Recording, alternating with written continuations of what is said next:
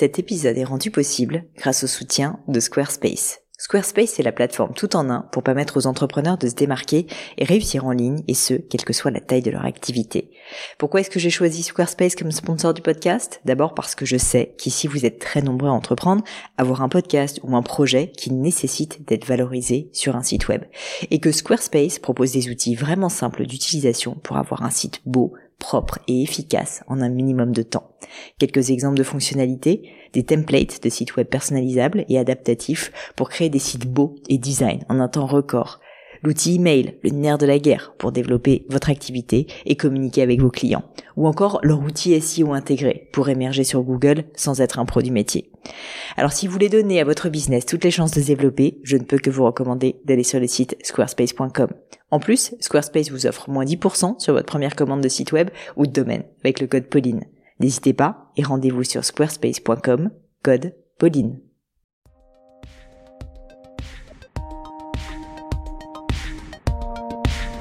Salut les copains, j'espère que vous allez bien. Ici Pauline Negno et je vous emmène aujourd'hui avec moi pour une leçon. Alors pour ceux qui sont nouveaux ici, vous ne le savez peut-être pas, les leçons c'est simple, c'est un moment où je vais essayer de coacher l'un de vous. Alors je suis pas coach, hein, mais je vais essayer de répondre concrètement à sa question. En général, ce sont des questions autour du business, du développement, des RH, du marketing et en général de l'entrepreneuriat. Aujourd'hui, j'ai le plaisir d'être avec Alcé. Alors Alcé est une auditrice du podcast depuis fort longtemps et elle est la créatrice depuis peu de Maison Alcé, qui est une très jolie entreprise qui va permettre à certains d'entre vous d'assembler leur propre garde de temps unique, numérotée et signée en leur nom. Qu'est-ce que c'est qu'un garde de temps? Parce qu'on va beaucoup en parler dans le cadre de cette euh, bah, de cette euh, interview. Euh, ce sont tout simplement des horloges, des horloges qu'on peut poser sur sa table, des horloges qu'on peut avoir sur son bureau. Bref, un très joli projet autour du savoir-faire horloger français. Quelle est donc la question d'Alcé? Eh bien, elle se pose une question au niveau de la distribution. Elle a lancé initialement sa marque online, elle se pose la question d'ouvrir une boutique, peut-être un pop-up et pourquoi pas de faire de la distribution. Donc, je lui ai parlé de mon expérience avec Gémio en la matière puisque nous avons testé plusieurs choses et finalement, aujourd'hui, nous avons fait un certain nombre de choix que je lui ai partagé et explicité. J'espère bien évidemment que cette leçon sera utile à la plupart d'entre vous, mais je ne vous en dis pas plus et laisse place à cette nouvelle leçon. Salut LC Bonjour Pauline Ravi de t'accueillir sur cette leçon. Euh, en plus, pour tout dire, euh, c'est un épisode de rentrée pour moi. Là, je viens de rentrer de vacances, donc euh, j'ai la pêche. j'espère que j'espère que ça va être utile pour toi. Alcé, est-ce que tu peux, s'il te plaît, commencer bah, du coup par te présenter et me dire qu'est-ce qui t'amène sur cette leçon? Très bien. Déjà, merci beaucoup Pauline de me recevoir. Alors, je m'appelle Alcé, je suis cofondatrice de l'entreprise Maison Alcé. Donc, Maison Alcé propose à des passionnés d'horlogerie ou à des amoureux du faire soi-même d'assembler leur propre garde-temps en apprenant une partie du savoir-faire horloger tout en s'accomplissant par l'expérience du faire soi-même. Mhm. Donc, de manière plus concrète, le passionné va recevoir un très bel écrin avec près de 200 composants du mouvement mécanique horloger. Donc, le mouvement mécanique, c'est, je dirais que c'est le, moteur de notre garde-temps. Et les outils horlogers, dont certains ont été développés euh, spécialement pour nos passionnés, pour permettre, euh, euh, pardon, et d'un livret euh, à la frontière entre ouvrage d'art et, et recueil du savoir-faire horloger pour accompagner le passionné dans l'assemblage de son propre garde-temps.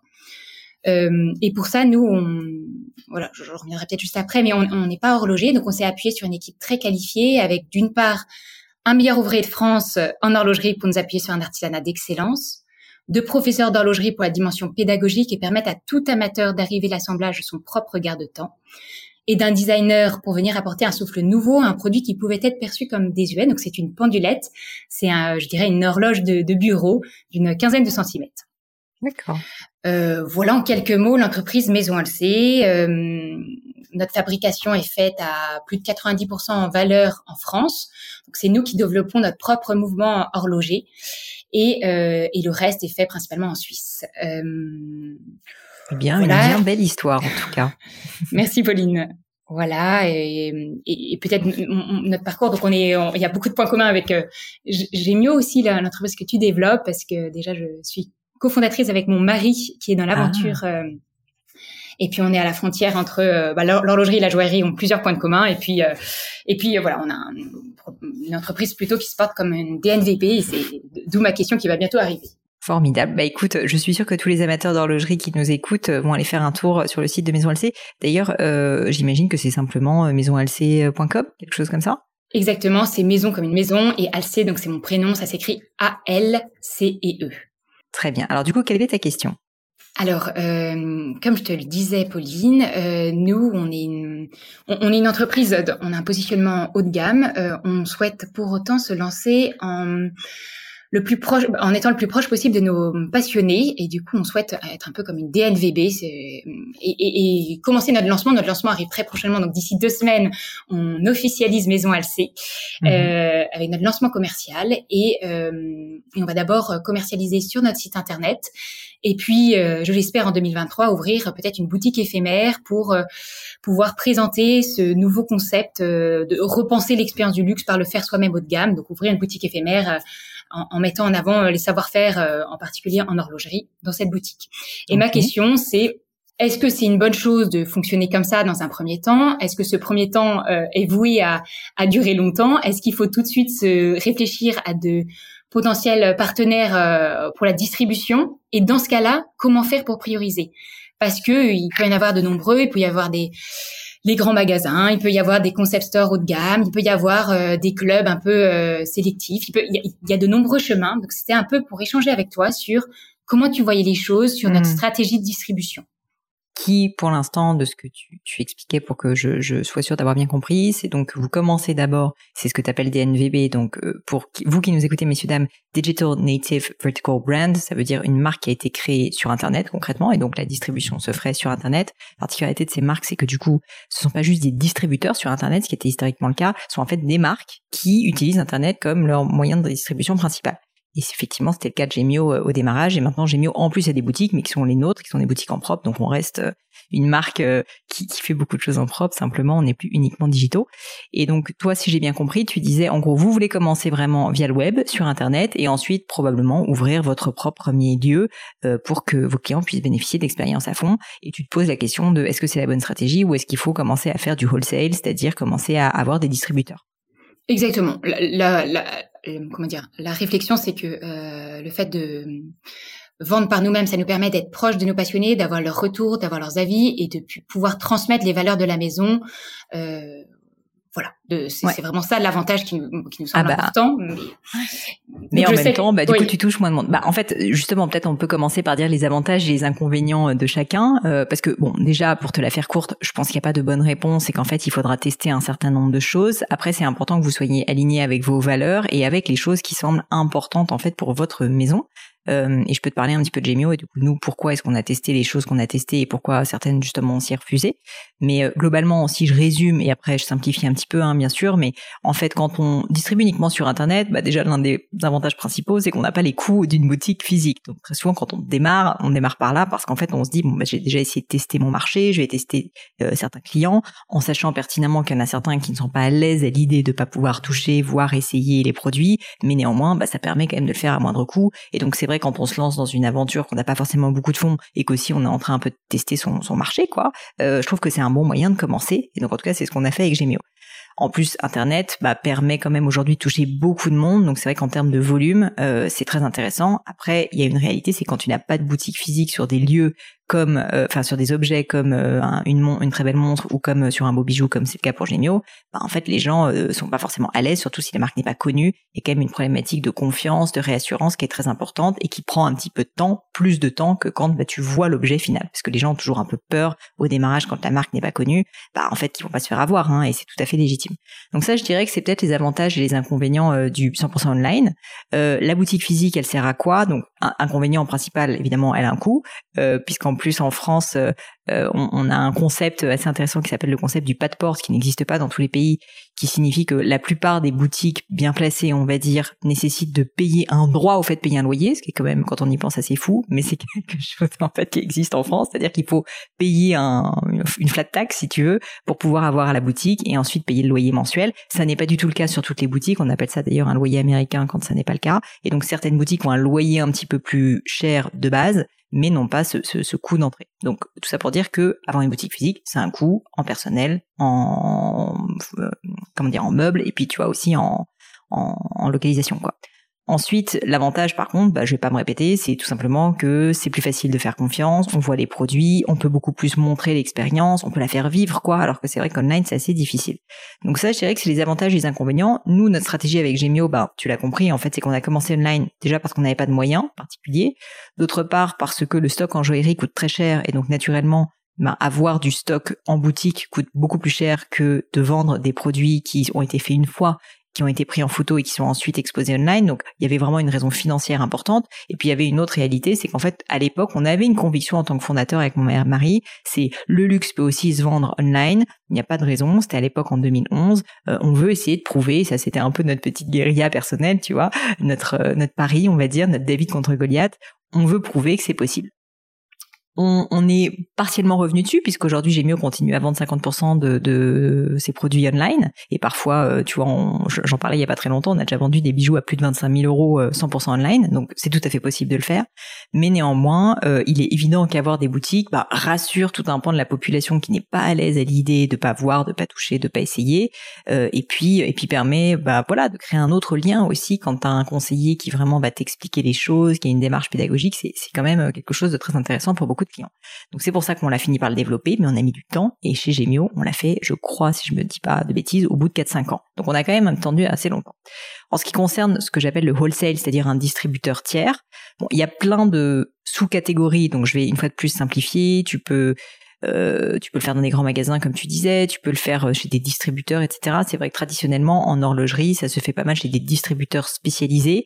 Pour une raison simple, c'est pareil en joaillerie, parce qu'en fait, ce sont des métiers très spécifiques et quelqu'un qui sait vendre un sac ne connaît pas forcément grand-chose à, à l'horlogerie. Et tu vois, même le, fait que tu utilises le terme garde-temps, je suis à peu près convaincu que 80% des personnes qui nous écoutent n'avaient probablement jamais entendu le terme garde-temps et, et en fait ne savent même pas de quoi tu parles. Donc c'est une montre, messieurs dames. Alors même, même pas. Alors un garde-temps, ça peut être une montre, mais nous notre objet c'est une pendulette. Donc une pendulette c'est une sorte, bah, c'est une horloge de bureau. Donc c'est un objet d'une quinzaine de centimètres qu'on va poser sur sur sa bibliothèque, sur son bureau. Euh, et, une horloge. Exactement. C'est une horloge, ça a des dimensions plus importantes, donc ça permet d'appréhender hmm. le mouvement mécanique. Bah, tu vois, moi, je me suis trompée, tu vois. les métiers. Mais, mais tout ça pour dire, c'était pas du tout, j'espère que tu l'as pas mal pris, c'était juste pour expliquer qu'en fait, c'est un, ce sont des métiers, faut le réaliser, qui sont peu connus, de spécialistes. Et donc, c'est pour ça qu'une distribution de sélective, on appelle ça comme ça, mhm. une, distribution de, de spécialistes peut être intéressante. Néanmoins, même si ce sont des spécialistes, ce sont des spécialistes de l'horlogerie ou de la joaillerie, mais pas de ta marque. Et donc, il y a une réalité, et c'est donc l'inconvénient, on va dire, de la distribution, euh, c'est que, bah, globalement, c'est des personnes qui vont parler de ta marque à leur manière qui ont parfois en plus des conflits d'intérêts, qui ne sont pas forcément euh, les personnes les mieux renseignées, qui vont pas forcément, si l'expérience est très importante pour toi, réussir à aller aussi loin que tu le souhaites dans l'expérience. Néanmoins, l'avantage, si j'en viens aux avantages, bah, c'est que si jamais tu arrives à vendre euh, ce concept euh, à un distributeur, bah peut-être que tu arriveras à le vendre à 10, 20, 100 distributeurs à l'échelle mondiale et donc ça permet parfois aussi d'accélérer la croissance très fortement. Donc c'est un arbitrage si tu veux entre une potentielle croissance forte et en même temps euh, une, un souci, on va dire, de, de, de contrôle euh, et, et, de qualité. Euh, je dis pas pour autant que toute la distribution est mauvaise, hein, c'est pas ça. Mais disons quand il y a un concept et une expérience à expliquer, c'est plus difficile que quand c'est juste un objet dont il faut parler. Exactement, tu dis ça très bien. C'est effectivement un concept, c'est l'expérience du faire soi-même haut de gamme en permettant à des passionnés d'assembler eux-mêmes. Et c'est pas juste un objet qu'on vend, c'est tout le concept derrière, toute l'expérience mmh. derrière qu'on propose.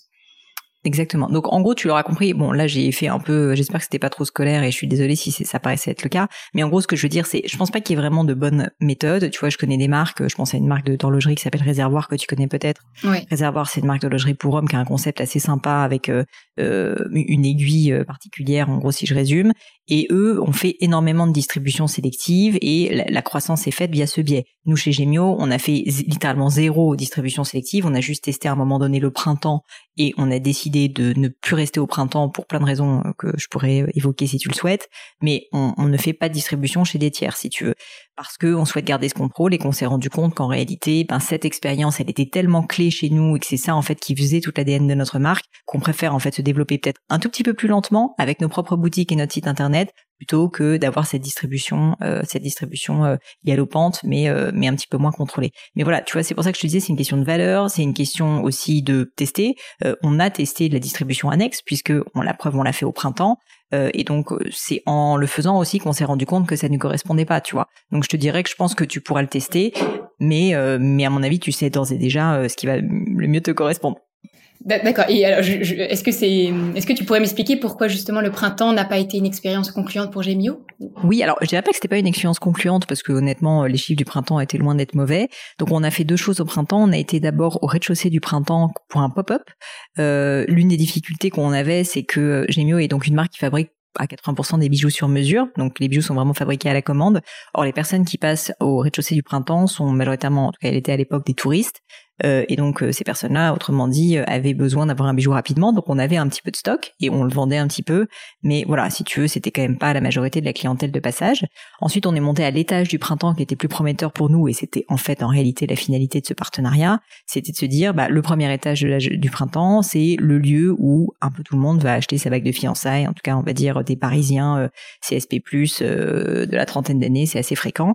Et donc on veut être à cet endroit-là parce qu'en plus on a un excellent rapport qualité-prix. Si jamais ils comparent euh, un bijou Gémio à un bijou, euh, bah, pour ne pas les citer, Cartier, Chaumet, Van Cleef, etc., ils vont se rendre compte qu'en fait, ils ont une très très belle pièce pour un prix en général qui est bien inférieur. Et donc en fait, pour nous, si tu veux, c'était intéressant parce qu'on s'est dit, euh, bah, on va être au milieu, si tu veux, tous nos concurrents avec une énorme valeur ajoutée sur le prix, typiquement, et pourtant une excellente qualité. Tout ça pour dire que c'est ce qu'on a fait et effectivement euh, ça, fonctionnait bien en fait au niveau financier. Donc c'est pas euh, financièrement que euh, on a eu un problème. C'est par contre qu'au niveau de, de l'état d'esprit, de, de, de l'expérience du client, bah, c'était un petit espace.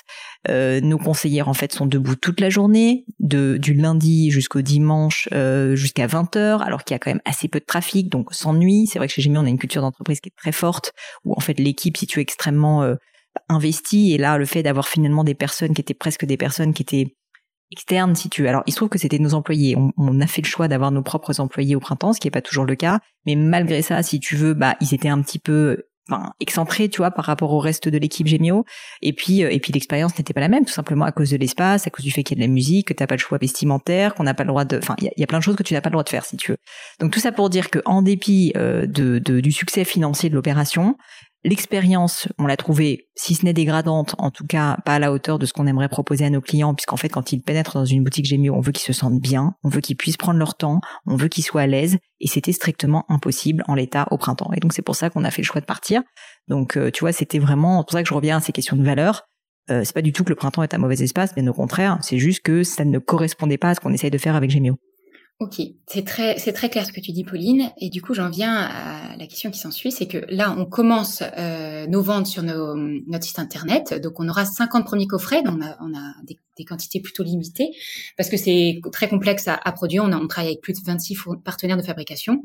Donc, on aura 50 premiers coffrets qui seront disponibles pour les fêtes de Noël et les 100 suivantes seront disponibles vers le mois de mai prochain, mhm. donc en 2023.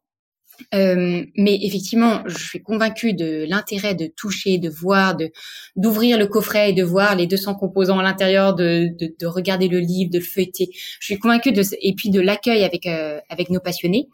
Mais comment tu conseillerais pour une jeune entreprise, ça a beau faire trois ans qu'on travaille dessus, ça reste, on, va se lancer sur le marché. Est-ce qu'il faut très rapidement ouvrir une boutique éphémère avec cette expérience du faire soi-même haut de gamme, ou est-ce qu'il faut plutôt ouvrir des pop-up et, s'installer dans des boutiques déjà présentes et, parler de nous par cet intermédiaire? Qu'est-ce que tu préconises, sachant qu'on est une jeune entreprise encore en plein développement? Bah alors ça dépend d'une chose, c'est est-ce que vous arrivez à susciter du trafic? Est-ce que tu sais si vous arrivez à susciter du trafic euh, dans votre boutique? Alors pour l'instant, elle, n'est pas ouverte, donc euh, je pourrais te le dire dans, deux semaines. Mais tu penses que vous pourriez y arriver? Enfin, je veux dire, vous avez euh, parce que comme ça fait trois ans que vous travaillez dessus, j'arrive pas bien à comprendre si vous avez déjà une communauté, si vous avez, tu vois, tu dis que vous avez des clients de passionnés. Est-ce que en fait vous les avez déjà, ou est-ce qu'en fait finalement tout ceci est encore en construction? Et en gros, la raison pour laquelle je te pose cette question, c'est que si vous, si tu sais globalement que tu vas réussir à faire venir du monde, tu as plutôt intérêt à avoir ton propre lieu euh, où tu vas être maître chez toi, tu vas pouvoir l'organiser comme tu le souhaites, ça te coûtera moins cher et l'expérience sera au rendez-vous. À l'inverse, si jamais ton enjeu c'est de créer du trafic, eh bien à ce moment-là, tu peux peut-être plus viser euh, un tu vois un, pop-up dans un pop-up enfin je veux dire en tout cas une euh, tu vois une le, fait de bénéficier du trafic d'un autre magasin, par exemple, euh, qui te permettra donc de d'attirer un petit peu plus l'attention euh, des personnes qui passent. Mais d'après ce que je comprends, vous avez en fait déjà une, audience qui est assez définie, l'audience en fait des passionnés d'horlogerie, et donc peut-être que ces personnes-là, vous savez déjà où les capter, et donc peut-être que un, pop-up, enfin comment dire, une boutique, ou en tout cas si c'est pas une boutique éphémère, tu vois que vous auriez en propre, me paraît peut-être être une bonne idée si vous n'avez pas besoin, tu vois, d'aller essayer de capter une audience très large. Ouais, alors nous effectivement, on ne souhaite pas euh, inonder le marché, on souhaite vraiment plutôt euh, privilégier une relation avec nos passionnés. On est sur un univers de niche, donc euh, effectivement, je pense que cette, cette idée de boutique éphémère, elle me paraît judicieuse, même si peut-être plus complexe à mettre en place. Mais parce que je, ma réflexion, alors je sais pas si elle est bonne, mais en tout cas ma réflexion, c'est que comme on ne souhaite pas être juste une marque horlogère, mais se positionner en tant que maison dans le faire soi-même haut de gamme, et dans un mhm. premier temps en horlogerie, puis dans quelques années on, pourra s'ouvrir vers d'autres métiers d'art. Euh, l'idée, c'est aussi de pouvoir créer un, endroit qui nous est propre avec tout notre ADN où on peut recevoir des passionnés dans cette expérience du faire soi-même. Bah, dans ce cas, je pense que tu as ta réponse. Après, c'est une question de financière, mais rien ne vous empêche, comme l'a fait par exemple Cézanne au moment de son lancement, euh, de d'allier par exemple le bureau et, et, ce lieu de vie, ce lieu finalement qui est un lieu qui serait plus large, tu vois, qu'un lieu de vente, un lieu d'expérience, euh, qui vous permettrait peut-être euh, financièrement de retomber un petit peu plus facilement sur vos pattes. Parce que c'est vrai qu'ouvrir une boutique seule euh, enfin une boutique, le terme du coup n'est pas adéquat, mais tu vois un lieu d'expérience euh, pour vos passionnés. Euh, si jamais il y en a peu au départ, et ce qui sera forcément le cas puisque vous allez démarrer, ça va être très coûteux finalement pour assez peu de monde. Et donc je pense qu'il vaut mieux dans ce cas essayer, tu vois, de de, de, combiner, on va dire, les forces de ce lieu et de faire en sorte que vous ayez, par exemple, effectivement vos bureaux ou, ou, ou, je sais pas d'autres choses peut-être, mais mais je pense que ça, ça peut être une bonne solution. Très bien. Alors, je me permets une autre question, mais nous, on est situé euh, à Reims et on travaille beaucoup dans l'arc jurassien franco-suisse. Euh, mais du coup, on n'est on est pas vraiment situé pour le moment à Paris. Ma question, c'est est-ce que ça te paraît judicieux d'installer notre lieu de vie, euh, par exemple dans le Jura ou dans un endroit un peu reculé en France, un peu comme l'a proposé euh, Caudalie, dans, aux sources de Caudalie euh, du côté de Bordeaux. Est-ce que ça te mhm. paraît judicieux d'avoir un endroit reculé où les où les passionnés viennent viennent exprès pour l'expérience et passent deux trois jours chez nous en vivant une expérience vraiment euh, inédite? Ou au contraire est-ce que euh, c'est un peu de la folie il faut mieux rester euh, à Paris là où il y a beaucoup plus de trafic? Sincèrement tout est possible elle sait en réalité ça dépend ça, dépend. Ça dépend de tellement de facteurs que je peux pas te donner une réponse est-ce qu'il faut faire ou est-ce qu'il ne faut pas le faire. Si c'est votre rêve que votre rêve c'est vraiment de créer presque une je sais pas comment dire, un refuge euh, pour les passionnés d'horlogerie. Franchement, euh, je pense que ça peut être intéressant, d'autant plus que les loyers seront bien inférieurs dans le Jura qu'à Paris, donc finalement, ça peut avoir des bénéfices aussi financiers. Après, euh, il faudra du coup que vous axiez votre communication là-dessus et que, bah, du coup, vous, vous, attendiez pas à avoir un trafic quotidien monstrueux, en tout cas au démarrage, mais peut-être que vous organisiez, tu vois, des retraites avec ce genre de personnes. Donc en fait, tout ça, c'est une décision stratégique où il n'y a pas de bonne réponse. Je dis souvent, là, dans la stratégie, d'ailleurs, il n'y a pas de bonne réponse. Il y a des choix qui sont les choix qui vous conviennent le mieux en fonction de votre alignement personnel avec ces choix, de vos finances, de là où vous voulez vivre, toutes ces choses. Et par contre, en fonction de ces choix, vous allez ensuite devoir être euh, aligné, si tu veux, dans toutes vos actions. Et donc, si tu penses que ce qui te correspond le mieux, c'est d'être euh, bah, dans le Jura, par exemple, qui d'ailleurs, je salue au passage parce que c'est une très jolie région que j'aime beaucoup. Euh, bah, si vous êtes dans le Jura, euh, très bien, aucun problème. Euh, et donc sache que à ce moment-là, il faudra que probablement tu organises de la communication autour de, je sais pas, c'est, pas forcément cette unique idée, mais tu vois, autour de retraite pour faire venir les gens, vous allez avoir plus de difficultés à faire venir les gens en one-on-one probablement s'ils sont dans le Jura que s'ils sont à Paris. Après, ça n'est pas du tout impossible. Euh, et au contraire, ça peut faire partie de l'expérience. Donc, une fois de plus, je te dirais que malheureusement, je vais te faire une réponse à la normande, mais il n'y a pas de bonne réponse. La bonne réponse, c'est celle qui vous plaît le plus à tous les deux, et que vraiment, par contre, vous soyez alignés dessus et que tout dans, dans votre stratégie, dans votre communication, dans votre marketing, ensuite euh, aille, tu vois, dans ce sens. Euh, l'erreur à commettre, par contre, c'est de que l'un des deux, par exemple, dise ah bah moi je vais faire le Jura, l'autre de faire Paris, que finalement vous mettez d'accord sur le Jura, mais que l'autre il traîne des pieds, euh, et que du coup dans votre communication et dans tout ce que vous faites, tu vois, vous soyez pas très aligné. Ça, c'est sûr que c'est euh, la recette à peu près assurée d'un échec. Mais par contre, si vous êtes très aligné, franchement, j'ai envie de dire, rien n'est impossible. Enfin, vraiment, euh, une fois de plus, euh, je, te dis ça avec euh, beaucoup de bienveillance parce que quand j'ai lancé Gemio et que j'ai dit à ma famille et à mes amis que j'allais créer une marque de joaillerie sur Internet, enfin, ça paraissait aussi fou, si tu veux, que de faire venir des passionnés d'horlogerie au fin fond du Jura. Ouais, je comprends. Ok, c'est très clair. écoute, navré si je suis pas claire, mais je dirais qu'il y a un petit travail bah, naturellement hein, de, de stratégie, d'introspection, de réflexion. Une fois de plus, tout ça, c'est une question de choix. Je pense qu'il faut que tu sois aligné, d'autant plus si c'est avec ton mari. Mais franchement, euh, moi, ça me paraît, enfin, en tout cas, de ce que tu m'as dit, rien n'est impossible. Et, d'ailleurs, euh, quand souvent les gens viennent me voir en me disant, ah, mais qu'est-ce que tu penses de mon idée? je dis toujours, mais je suis 100% agnostique sur les idées. Alors, il y en a certaines avec lesquelles j'ai le plus d'appétence euh, personnelle, si tu veux, mais je suis agnostique parce que dès lors que tu, tu penses qu'il y a un marché et que toi-même, tu pourrais être cliente de ton propre produit, il n'y a pas de raison que ça ne marche pas. Après, c'est une histoire d'exécution. Oui, bien sûr. Non, c'est très intéressant. Effectivement, le, il y a une vraie réflexion à avoir s'il faut mieux se positionner dans un endroit avec beaucoup d'affluence ou au contraire dans un endroit avec peut-être plus de charme ou euh, quelque chose de plus atypique, mais qui on viendrait bah. exprès pour cet, cet, événement, un peu comme l'a fait le Puy du Fou d'ailleurs. Oui, bah tu vois, ce qui, ce qui est assez certain euh, quand, quand, tu le dis comme ça, il me paraît évident que sur un, un secteur aussi niche que euh, l'horlogerie, la pendulette et le garde-temps haut de gamme euh, fait donc pas sur mesure, mais comme tu le disais joliment, donc co-créé avec euh, la, la, personne donc euh, qui va en être le bénéficiaire. Bah, c'est le, c'est le passionné qui l'assemble lui-même. Voilà, il l'assemble exactement, il l'assemble lui-même. Exactement. De chez lui en autonomie. D'accord. Mais, mais du coup, ce que je veux dire, c'est que c'est c'est tellement niche, c'est tellement pointu, c'est tellement un public de passionnés que ce sont des personnes qui peuvent se déplacer, tu vois. Donc moi, ça me paraît pas du tout euh, euh, stupide, si tu veux, de me dire que ces personnes pourraient se déplacer. Si c'est ce qui vous plaît, une fois de plus.